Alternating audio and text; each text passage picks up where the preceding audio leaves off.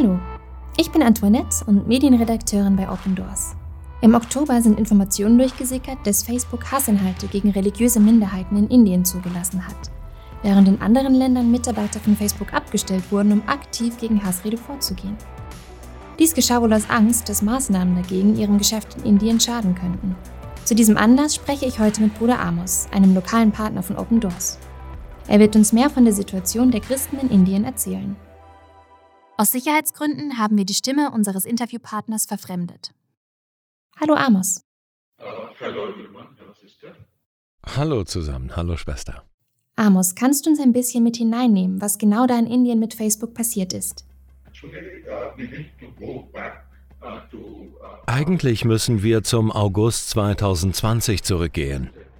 Damals deckte das Wall Street Journal auf, dass eine der leitenden Angestellten von Facebook Indien, die als Chefin der öffentlichen Politik bekannt ist, die Hassredennormen zugunsten der Regierungspartei BJP und der hindu-nationalistischen Bewegung RSS gefährdete. Sie setzte ihre Untergebenen unter Druck, damit sie den Filter für Hassreden nicht auf die Führer der Regierung anwenden – die in antichristliche und anti-islamische Hassreden in sozialen Medien, insbesondere auf Facebook, verwickelt ist. Aufgrund der ständigen Hassrede gegen Christen hat auch die Gewalt im wirklichen Leben in Indien drastisch zugenommen. Es gibt immer noch eine Menge Facebook-Seiten, auf denen viel Hass und Falschinformationen gegen Christen zu finden sind. Diese Seiten wurden nicht geschlossen, obwohl weltweit über den Missbrauch von Facebook und den Hassredenfilter gesprochen wird. So sieht es also aus, wenn die Social-Media-Giganten zugunsten der kommunalen Kräfte arbeiten, die derzeit in Indien regieren. Von wem genau geht denn diese Hassrede aus?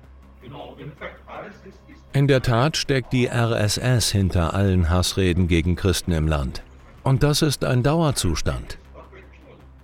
Obwohl es globale Kritik auf Facebook gibt, werden Hass und Fehlinformationen gegen Christen unaufhörlich verbreitet. Es ist nicht zu stoppen. Die BJP-Führer und die Führer der Hindu-Extremisten der RSS sind die Hauptbeschuldigten. Niemand wurde bestraft. Niemand von der Regierung hat sich jemals entschuldigt. Nicht einmal wegen der ständigen Hassreden.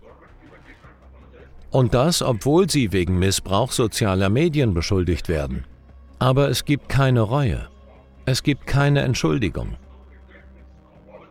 In Indien werden diejenigen, die gegen Christen sprechen und diese Informationen bereitstellen und Christen online bedrohen, sogar mit einer höheren Position in Organisationen wie der BJP und RSS belohnt.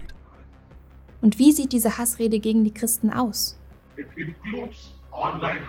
Da ist Online-Belästigung, Fehlinformationen, Online-Beschimpfungen und die Verwendung von vulgärem Slang über Christen, über Jesus, Maria, Nonnen und Priester.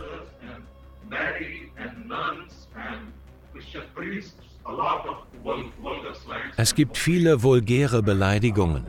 Es gibt offene Drohungen gegenüber den Opfern, wenn sie weiterhin ihren christlichen Glauben praktizieren.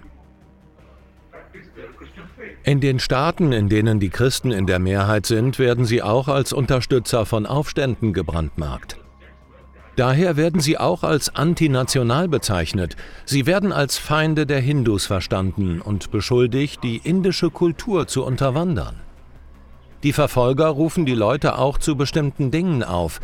Zum Beispiel rufen sie die Menschen dazu auf, Christen am Predigen zu hindern. Sie rufen im Internet dazu auf, Personen, die evangelisieren, sofort aufzuhalten, wenn sie irgendwo gesehen werden. Auch in den sozialen Medien rufen sie offen dazu auf, Christen anzugreifen und zu schlagen. Sie rufen dazu auf, Kirchen, Schulen und andere christliche Gebäude anzugreifen. Indien bezeichnet sich ja als der größte demokratische Staat der Welt. Aber wenn man sich die Situation genau anschaut, dann sieht man, dass religiöse Minderheiten nicht mehr die Freiheit haben, die sie früher hatten. Was mit Facebook passiert ist, ist nur ein Beispiel dafür. Kannst du uns erzählen, welchen Einfluss die Regierung noch hat, wenn es um die Verfolgung von Christen geht? Es gab eine große Veränderung in der Geschichte der Christenverfolgung in Indien. Noch vor ein paar Jahren, genauer gesagt vor 2010, war die Regierung nicht direkt an der Christenverfolgung beteiligt. Die Verfolgung wurde von kleinen extremistischen Gruppen angetrieben, die mit der RSS verbunden waren. Mit anderen Worten, die RSS hatte damals noch keine politische Macht. Daher war ihr Einflussbereich bzw. die Möglichkeit, Verfolgung zu betreiben, begrenzt.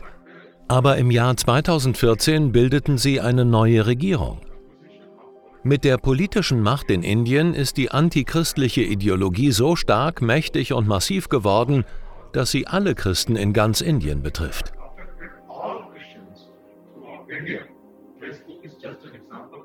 Facebook ist also nur ein Beispiel dafür, dass Unternehmen, die in Indien arbeiten wollen, die Interessen der hinduistischen Mehrheit berücksichtigen müssen.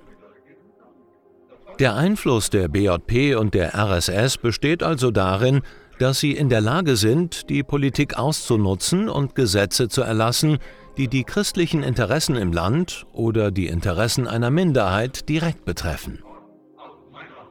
So haben in den letzten acht Jahren beispielsweise mindestens drei bis vier der von der BJP regierten Staaten Gesetze gegen den Religionswechsel eingeführt. Darüber hinaus gab es in mindestens sechs bis sieben von der BJP regierten Staaten bereits vorher ein Antikonversionsgesetz. Hast du auch eine konkrete Verfolgungsgeschichte, die du uns erzählen kannst?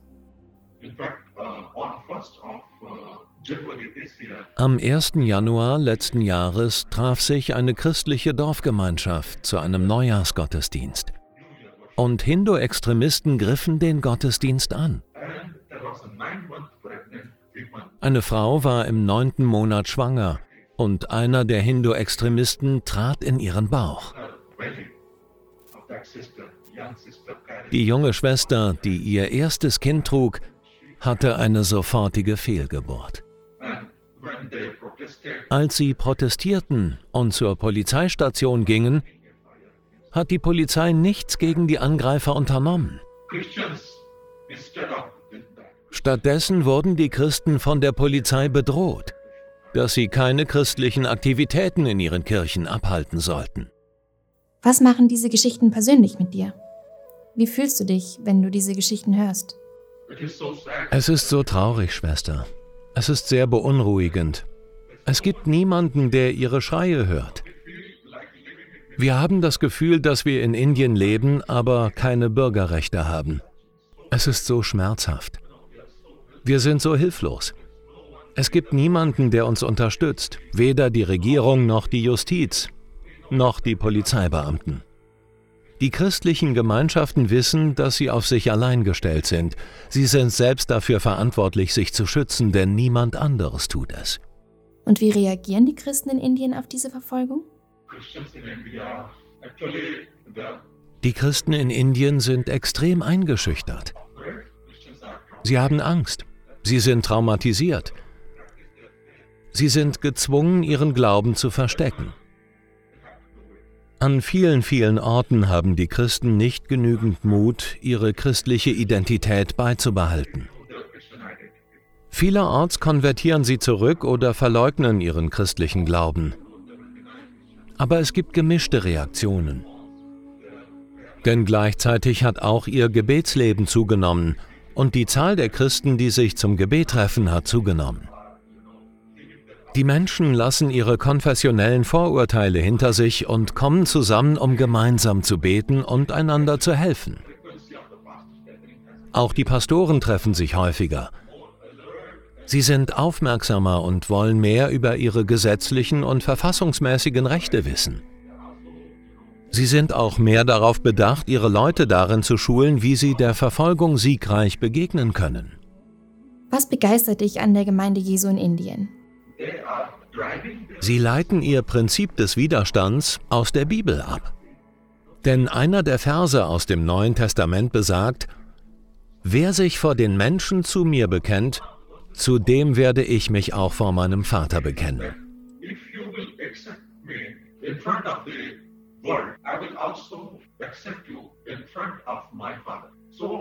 So viele Christen haben diesen Vers aus der Bibel zitiert. Und es ist sehr ermutigend zu sehen, dass sie ihren Widerstand aus dem Wort Gottes ableiten.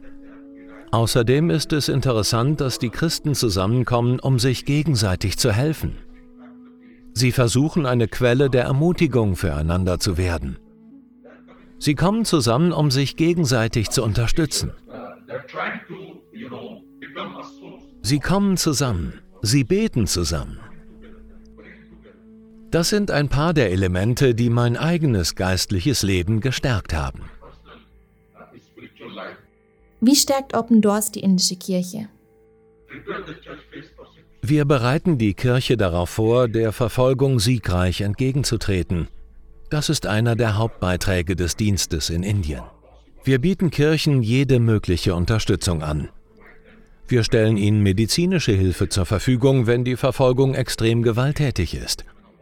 Wenn die Leute einen Pastor töten wollen, sorgen wir für eine sichere Unterkunft und bringen die Betroffenen an einen sicheren Ort, bis sich die Situation wieder gelegt hat. Wir arbeiten auch am multidimensionalen Wachstum der verfolgten Kirche. Unser Ziel ist eine widerstandsfähige Kirche. Und was können wir konkret für die Christen in Indien tun? Wofür können wir beten? Natürlich könnt ihr für die Christen in der zunehmenden Verfolgung beten und auch für die Verfolger dort, dass sie ihr Herz öffnen. Betet auch für die christlichen Pastoren und Pfarrer, deren Familien besonders betroffen sind. Und betet für die Christen, die in den Dörfern leben, wo wenig Recht und Ordnung herrscht. Sie sind noch weniger geschützt als die Christen in den Städten. Betet auch weiterhin für die Hauskirchen und die ländlichen Kirchen. Vielen Dank, Bruder Amos, dass du dir die Zeit genommen hast, uns von der Situation der Christen in Indien zu berichten. Es war mir eine Freude, Schwester. Ich danke dir vielmals. Vielen Dank, dass ihr für uns betet und uns unterstützt. Vielen Dank auch an euch, dass ihr eingeschaltet habt. Bitte denkt an unsere verfolgten Geschwister in Indien und betet für sie. Vielen Dank, dass ihr heute dabei wart und bis zum nächsten Mal. Euer Team von Open Doors.